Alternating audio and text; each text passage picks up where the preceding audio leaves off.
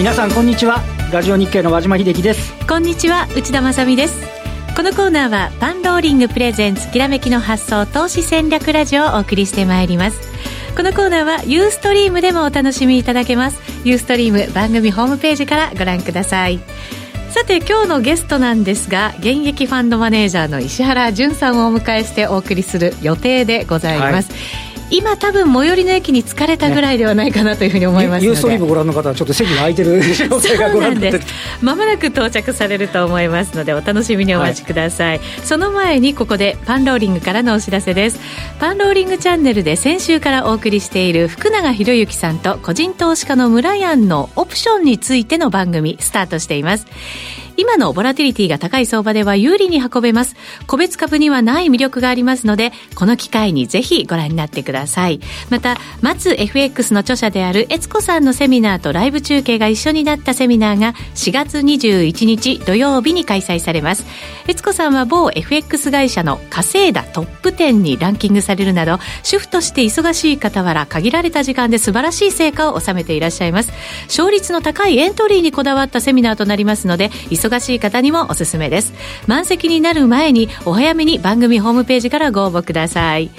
さあ、それでは番組進めてまいりましょう。このコーナーは、投資専門出版社として、投資戦略フェアを主催するパンローリングの提供でお送りします。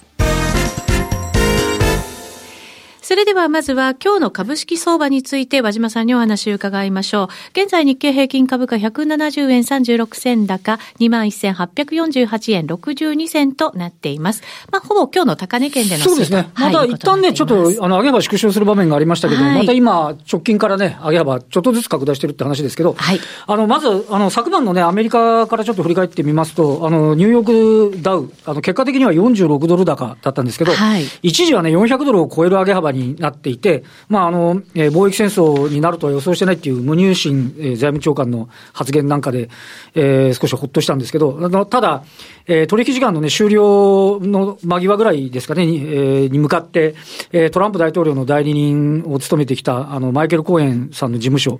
を FBI、米連邦捜査局が、あ捜索したっていうようなことを、家宅捜索だっていう話でありまして、ちょっとまだ何が出てくるか分からずみたいな話で。そうですね。だからトランプ政権に対する先行き不安感まだまだあったりとか、あと地政学的リスクのあたりですよね。あとシリアのね、問題なんかもちょっと出てるって話ですけど。ロシアもそうです。はい。で、東京市場もそれで朝方は、まあ、あの、ま、難聴に始まった。難聴に始まったっていうのは、昨日の東京時間の午後っていうのは、あの、ニューヨークダウの先物、プラス圏で推移してたんでね。はい。あの、アメリカの、あの、上昇当て込んで買ってた部分もあったんで、それが剥落したと。まあ、ただ、えっと、今日で言うと11時ぐらいからですかね、あの、試合がちょっと一変するような形になって。これは習主席の演説をきっかけに、ね、ということですよね。ねあの、中国の習近平さんが、あの、まあ、貿易問題について輸入を増やすだとか、まあ、あの、関税の引き下げなんかに言及をするというようなことでありまして、えー、そこから為替についても、ね、少しドルが、あの、買い戻されて、えー、円安方向に若干進んで、そこから、あの、東京市場は、あまあ、あの、プラス圏で、えー、また、あの、上げ幅を拡大するような形で、はい、えー、推移をしてきたっていう、そんな流れだったですね。そうですね。習主席もだから貿易戦争をちょっと緩和したいなっていうようなメッセージ性のある演説を行ったという。うね、はい。あの、当初は今日の演説あまり、あの、在留する向き少なかったですけどね、実際始まってみたら、はい、あの、結構大人な発言、はい、ね、片やで子供な発言のトランプさんが、ふらふらね、あちこちをさせてますけどね。なんとなく格の違いを、なんか見せつけたかった習主席っていう感じもしなくもないですけどね。ねだから、なんかそのあたりをね、あの、まあ、少し、こう、東京時間の方では、あそんなに激しいことにはならないんじゃないかということで、まあ、あの、どうですかね、中国関連ですとか、はい、テクノロジー系の銘柄なんかを中心に、えー、マイナス圏からプラスだったり、あの、プラスを、幅を拡大するような、まあ、そんな取引になってたという感じですよね。はい。為替が動いたのもやっぱりかなり好影響を与えた感じでしたね。ですね。あの、昨日の、あの、要は、えっ、ー、と、あの、弁護士さんのところに捜査入ったって言ったところはドル安になりましたからね。はい。だから、そこの分は、あの、帳消しにするような形で107円台に乗せるような格好になりましたんで、はい。あの、の、だいぶこちらの方も、あの、投資マインドとすると、あの、いい感じだったんではないかと思いますね。そうですね。あの、地政学的リスクのところでは、はい、米朝首脳会談も5月からまあ6月の初旬までには行われるんじゃないかっていう見通しもね、立ってきましたから。はい、徐々に立ってきてますよね。はい。そのあたりも安心感につながったということで、ちょっとやっぱり地域によっては随分こう変わってきてはいますよね。まだ実は来週になると今度は日本も日米首脳会談って話なんでね。そうです。17、18。そうですね。はい、この辺りがどうなるかっていうのもまた一つ、このポイントになってくるということかもしれませんけどね。そうですね。そこがやっぱり、あの、通商交渉でね、一番大事な部分だったり、あと為替政策で、ね、だから、他のカナダとかみたいにね、あの、そんなにじゃあ、そんなに風かけないよみたいな話ならいいんですけど、ちょっと事前のね、コメントはちょっと違うふうにもなってますからね。そうなんですよね。はい、あの、韓国のようにウォン安には誘導しないみたいなね、そういうの盛り込まれちゃうとちょっと大変なことになるなっていう感じがしますよね。ねえそれではこの後は本日のゲスト、石原淳さんをお迎えしてお話を伺っていきます。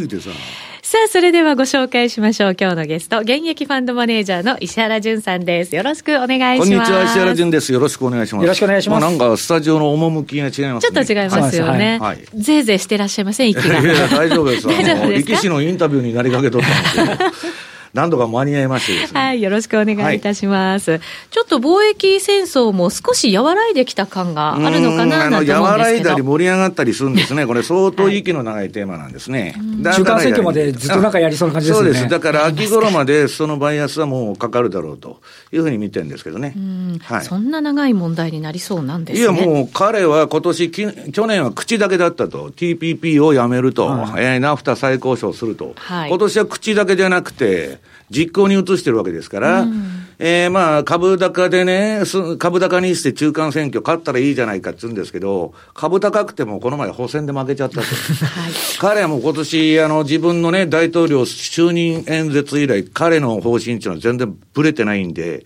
まあ、実行段階に移してくるということになると思うんですけどね。はい。だから、あのー、今日まあ、あの、番組の資料も早速持ってきてるんですけど。はい、えっ、ー、と、ユーストリームでご覧いただけますので、番組ホームページからぜひご覧になってください。はい、まあ、これもう、個別の材料というよりは、今、トランプの発言で、まあ、ツイッターですよね。うん、えー、乱高下してるだけの相場だと。はい、で、これ、冷やし、ニューヨークダウの冷やしなんですけど、まあ、三角持ち合い崩れて、前の安値とつら、つら合わせまで来たんですけど。下に抜けた格好ですよね。そっからまあ、抜けきれないんですね、下も。もう今すごい金余りで、えっと、ボルカルールが撤廃されてますんで、はい、もう金融機関もやり放題でガンガンまた今リスク取ってるわけです。だからそういう意味では、長期金利の上昇が今一服しとるんで、またゴルディロックスみたいになってる。かといって、トランプのね、橋間さん、あの発言聞いてたら買う気が起こらんと。いつ何が出てくるか分かんないって感じですよね。で、はい、この冷やしベース見たら三角持ち合い崩れて、このピンクのゾーンで、はい、まあしばらく乱高下するんじゃないかと。で、ここが切れちゃうとね、はい、200日だとか、このピンクのゾーンが下に切れちゃうと、まあもう一段安にも注意しと。で、まあ、あのー、次の資料2ページ目にトランプの貿易戦争はガチンコかと。はい。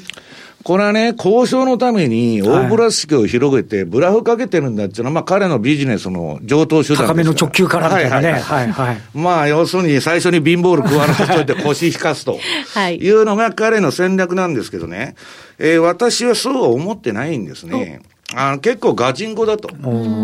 で、これはね、もう彼のあの、トランプの政策っていうのはすべて、えっと、大統領の就任演説。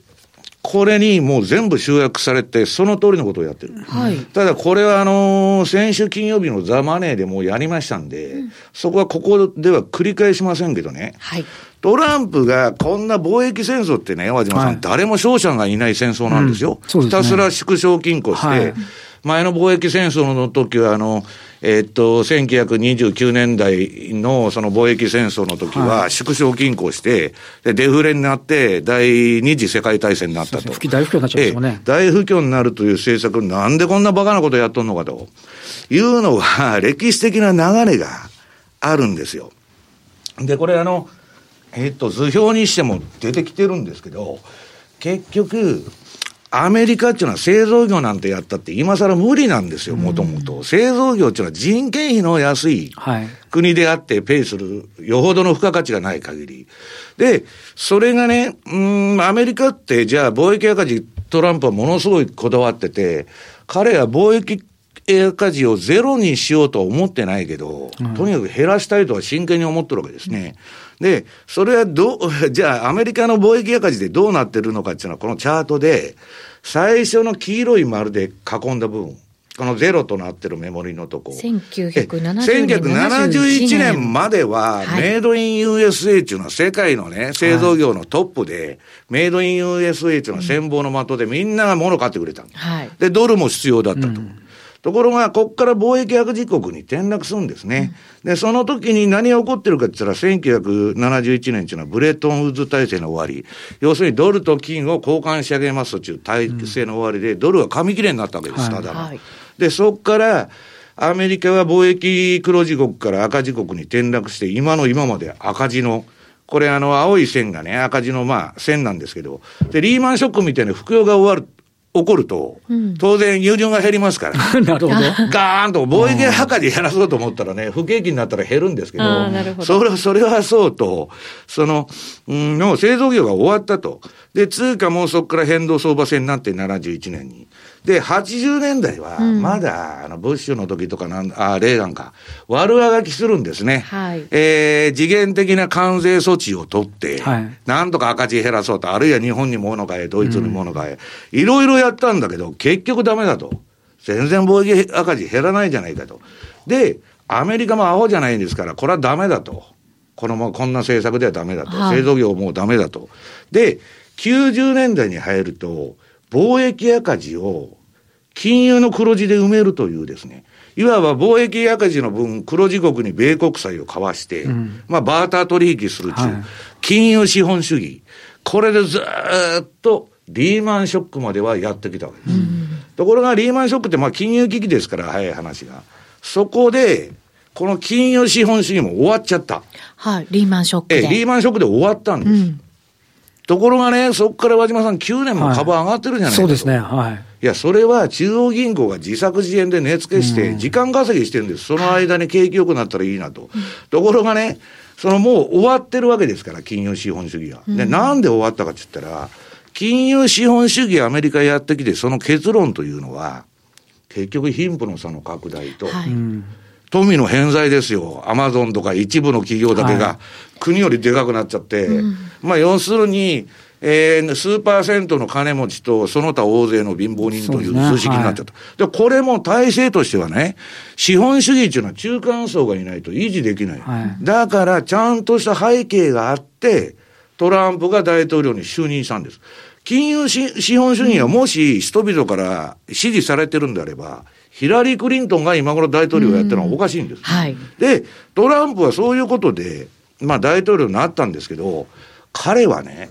えっと、今まで、まあ、オバマもアメリカ変えようとしたと。ところが何もできないと。はい、軍産複合体とかね、ボール街の金融屋に全部やられちゃうわけですよ。で、ノーベル平和賞もらってもね、結局そういう圧力が強くて、爆弾を落としまくって、どんだけ人殺してるんだっていう話になっちゃうわけですよ。なるほど。だから、トランプは、そういうエスタブリッシュメントというか、ワシントン DC から、アメリカ国民とその家族に、政治を取り戻すっつって、うん、まあ、いわばね、クーデター的な革命的な宣言をして大統領になっとるわけです。はい、で、彼はその道を今、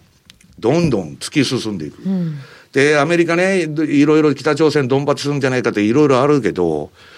主要閣僚のポストがね、その防衛、国防省だとかなんだとかいろんなとこ、92もいまだに和島さん、その空席のままなんですよ。ね、結構課長クラスまで空席だったりする知っててやっとるに決まっとるじゃないですか、1年半もね。で、それで戦争できるのかっていう問題があるのと、もう一つはトランプの意のままに動かせるわけですよ。で、彼は今やってる政策が怖いのはね、あの、関税の問題にしたって何にしたって、大統領令ですよ、全部。議会の承認何も言わずに。だから、何するか分かんないじゃないですか。はい。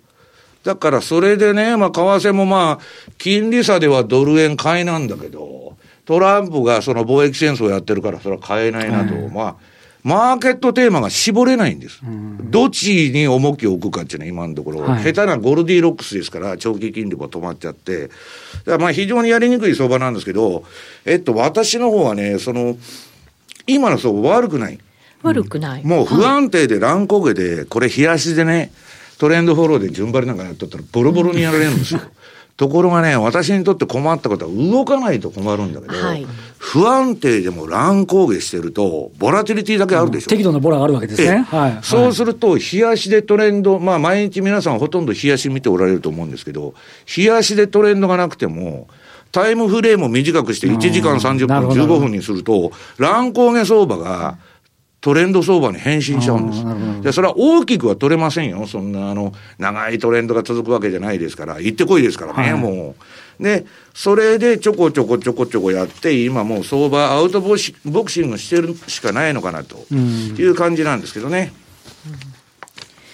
これでもあれですか？あの、しばらくはこういう相場が続いていくっていうふうに考えた方がいいわけですよね。中間選挙までそのトランプさんの発言が。だからね、まあ、株の関係者とも話してるんですけど、えー、まあ、9月頃まで。9月頃まで、はい。まあ、秋風吹く頃まで、こ、こ、このところね、アメリカの株の循環で顕著なのは10月から戻すじゃないですか、毎年。はい。はい、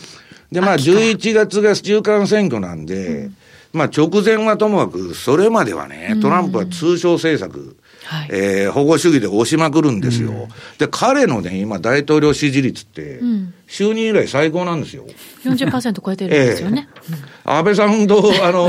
シーソーゲームになっとるようなんですね。はい。えー、ことなんで、それで私はずっとやっていくと思ってるんですけどね。これ、ちなみに、あの先ほどちょっと出ましたけど、200日線とか大きく割り込んじゃうリスクっていうのはあるんですかね？ところがね、200日線日経なんか割れてるじゃないですか。はいはいはい、それでもすぐ戻しちゃうんですよ。戻してますね。はい。で、あの、移動平均はね、まあ、よほど大きく割らないと、その、意味がないというか、うん、うんと、今ね、私もね、えっと、売りたいんですよ。例えば、はい、まあ、あの、相場間でね、売りたいと、こんなトランプ、暴力、えっと、貿易戦争やってんのに、売ったら取れそうじゃないですか、なんとなく。それでも売らないのは、いくらでも打つ手があるわけです。FRB は。あ、なるほど、なるほど。インフレになってないから、この前みたいにね、はい、パウエルがステルス QE やったんですよ。あの、はい、えー、1000ドル2回下げた日に110億ドルのね、膨大な額のモーゲージバックセキュリティーズを買って、不動産担保証券、はいはい、金融機関に金ばらまいて、金融機関がそれで PK をしたと。と、バーンとダウが戻っちゃうわけですよ。この前のあの2月3月相場みたいに。だから、万事休すじゃないんですよ。インフレになってないから、そこのところがね、やっぱり、その、じゃあアメリカいつインフレになるのかっていうのは、それはわかりませんけど、まあ今のね、経済指標見て、トランプの政策効果が全部まあインフレ刺激する、保護主義から何からね、えー、移民も取らないと、はい、人件費もアメリカ人の給料上げると言ってるとインフレになってくるんですけど、本来ならそうですよね。うん、それがね、経済指標に反映されるのは、はい。まあ来年ぐらいになってくる。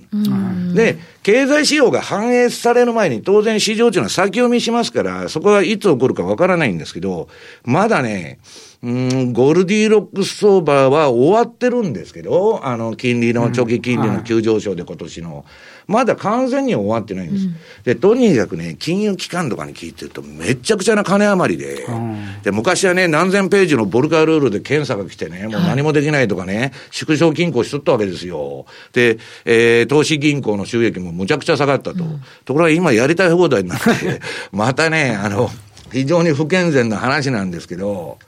えー、かなり危ないところにも融資したりですね、それは全部証券化しちゃいますんで、はい、で、転売しちゃいますんで、知ったことかと。いう感じのね、商品が山ほど出てきてる。私はちょっとね、あの、えー、っと、この乱系、乱高下相場に対処するには、いずれにしてもね、短い時間枠、うもう1時間以下のタイムフレームで取引しないと、稼げない。そうですよね。一日見ちゃうと高くて安くてって話で、トレーはない。そうそうそう。うねってますそう、うねってます。だから、ボラがあるっちゃいいんですよ。で、これ困ってくるのは、だんだんこれで動かなくなっちゃうと、本当に困っちゃうんですこれ、いずれそうなりませんか、夏ぐらいにとか。まあね、なってくるでしょうね。で、大体貿易戦争ネタも開けられてくるじゃないですか。そうすると困ったもんだということになると思うんですけどね。それまでだからしっかり稼げるところで稼いでおかなきゃいけないっていう。もうね、あのー、相場っていうのは万事休すっていうのはなくて、とにかく、その乱高下であれ、不安定であれ、動いてりゃ、見る時間は変えりゃ、いい相場になりますから、まあ今はね、とにかく短期トレードに徹してるのがいいんじゃないかなと。ダウンもそうですしね、あと、今度、金融政がまた始まりますもんね。個別ももしかしたらそうなるかもしれない。昨日のニューヨークダウンも、400だこれはと。もう超なさい。日足で見たらね、なんか小さい十字足みたいになってるんですよ。ね。値動きがすごいですよね。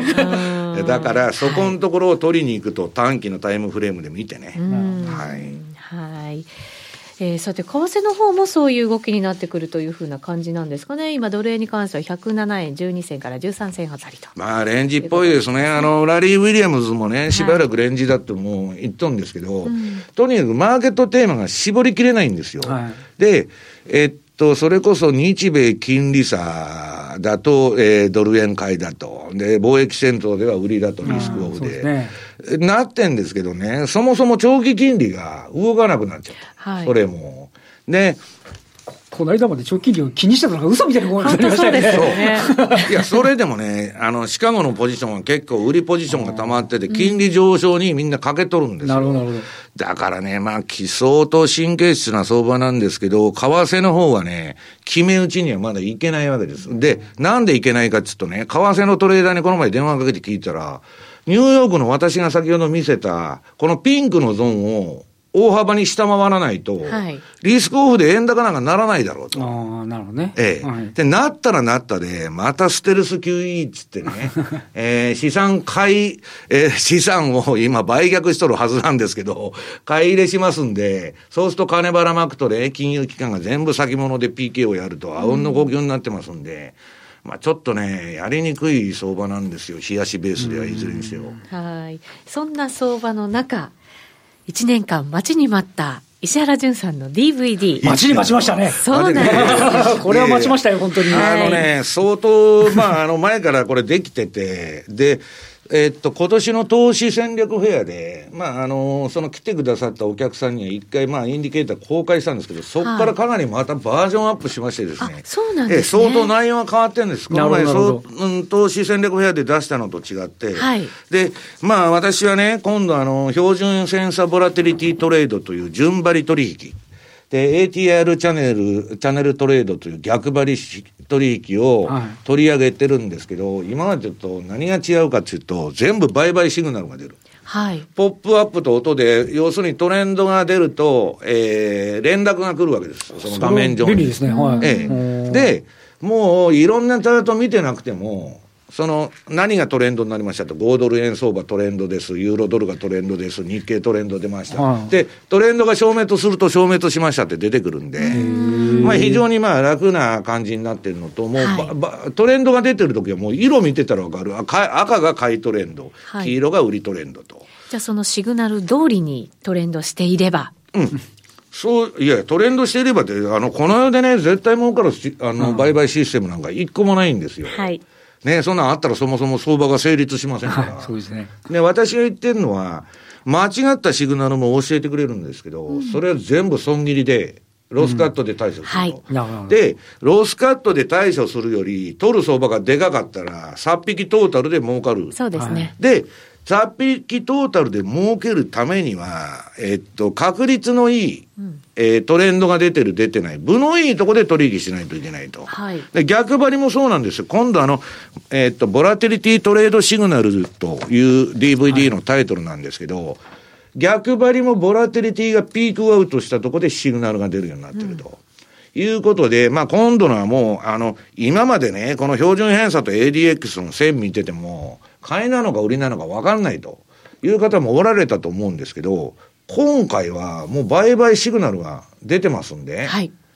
まあ、誰でも わかると、はい、いうことでございます。はい。えー、その石原淳さんの DVD、ボラティリティトレードシグナルが発売されます。新しい標準偏差ボラティリティトレードモデルは、売買シグナルを搭載。今までのモデルは強いトレンドが発生した時のみ表示していましたが、新しい標準偏差ボラティリティトレードモデルには、先ほどもご紹介があった売買トレンドが色で表示されるほか、売買シグナルが矢印で表示されます。また、ポップアップと音で売買シグナルが確認できるということでございます。多機能でリニューアルしていますので、ぜひご注目いただきたいと思います。そして今なら予約販売として早期割引中でございます。通常1万5千円が1万2千円、なんと20%引き。でございます。また合わせて5月12日土曜日には出版記念セミナーもございますので、ぜひ多くの方にご参加いただきたいと思います。セミナーでは DVD に比べて例題のボリュームを増やして解説していますので、DVD と合わせてセミナーで学習することで理解度が深まると思います。はい、DVD 買った人のために動画も配信してくれっていう話で、ね、あそうですか。盛りだくさんですね。参ったなと。いうことで、盛りだくさんなあれでお届けする予定ですはい。はい。ちなみに今の日経平均がどんな風になっているのか、番組の中でちらりとご紹介いただけますか？はい。えー、っと、これね、えー、っと、5ページが日経平均の冷やし。はい。これトレンドが出てるときは、ローソク足が赤になって、はい、で、ああ、買いトレンドが出てるときは、で、売りトレンドが出てるとき黄色くなってる。はい、で、緑のとこはトレンドがないときです。で、冷やし見てると今、ほとんどトレンドがないという状態なんですけど、はい、えー、これを次の6ページの1時間足見ますと、はい、これ赤くなってるとこと黄色くなってるとこだけ取るんです。うんなるほど。うん。赤が買い、うん、黄色が売り。で、チャートも、の色も変わりますし、下の一番下段のこれサブウィンドウと呼んでるんですけど、ここで買いトレンドが出たら赤、黒から赤に変身したら買いトレンド。で、それが赤が消えちゃったらトレンド消滅と。で、黄色は売りトレンドというふうになってんで、次に30分足。はい。さらにトレンドが、うん、いや、さらにトレンドがっていうか、今日あんまりいい相場でもないんですよ。このところの相場っていうのはそんなにいい相場でもないんですけど、えー、っと、非常に、まあ、あのー、トレンドというか、勝つ、勝てる場面が分かりやすくなってると。まあ、もっとも間違えたことも教えてくれるんで、損切りしなきゃいけないんですけど、で、雇用統計とかのイベントの日、はい、私、ブログに載せてるんですけど、まあ、ナスダックの先物もね、ニューヨークダウも AS も非常にいい相場で、まあ、とにかく短い足でやってると、今株は、あの、取れるんです。はい。儲からないことはない。うんで、通貨の方がどっちか言ったら、まあ動き自体が鈍いですからね。そうですね、ドル円、はい、ユーロドルもそんな感じですかね。はい、だからもう、あのー、なんだ、株価指数だとか原油はね、もうずっといい相場が続いてるんですけど、はい、まああれだと。あと、まあ、まだ時間あるんですか？えっ、ー、と、もうちょっとになりました。あの、逆張りシグナルだけね、一つ、あの、出しとくと、はい、えっ、ー、と、12ページのニューヨークダウの1時間足。はい。これ今日の午前中、このスタジオに来る前までのチャートなんですけど、この白で、ま、丸囲った部分は、はい、いくつかありますね。大転換ポイント、相場の。もっとも1時間足ベースのですけど、はい。で、この逆張りもそこそこうまく機能してるという。はい。なるほど。いうことなんですね。この後は、まあ、詳しくユーストリームの限定配信でお送りしたいと思いますので、大引け後もぜひこちらもご覧になっていただきたいと思います。はい、さて、現在日経平均株価164円、163円39銭高に21,842円19銭となっています。和島さん、まもなく大引けとなりますけれども。そうですね。まあ、あの、本当に、あの、朝のニューヨークがね、あの、こう、大きく伸び悩んで迎えた時は、どうかなと思いました。為替もね、若干円高の方に向かってましたけど、今日の昼のね、あの習近平さんの演説あたりからね、少しもう貿易戦争懸念が少し後退するような形、えドルも少し戻すと、まあ、そのような形で、5番はなんとなく安心して見てられたかなというところでしょうかね。あとは海外次第というか、いつでも外部環境頼みみたいなところはまだ変わってない感じ外部環境だってこれしてるじゃないですか、もう乱高下でね。そうですね。本当ハラハラドキドキですよね。さて今日このコーナーは石原潤さんをお迎えしてお送りいたしました。引き続きユーストリームでの放送がございますので番組ホームページからご覧になってください。ラジオの前の皆さんとはお別れとなります。来週も素敵なゲストをお招きしてお話を伺ってまいります。それでは皆さんまた来週です。このコーナーは投資専門出版社として投資戦略フェアを主催するパンローリングの提供でお送りしました。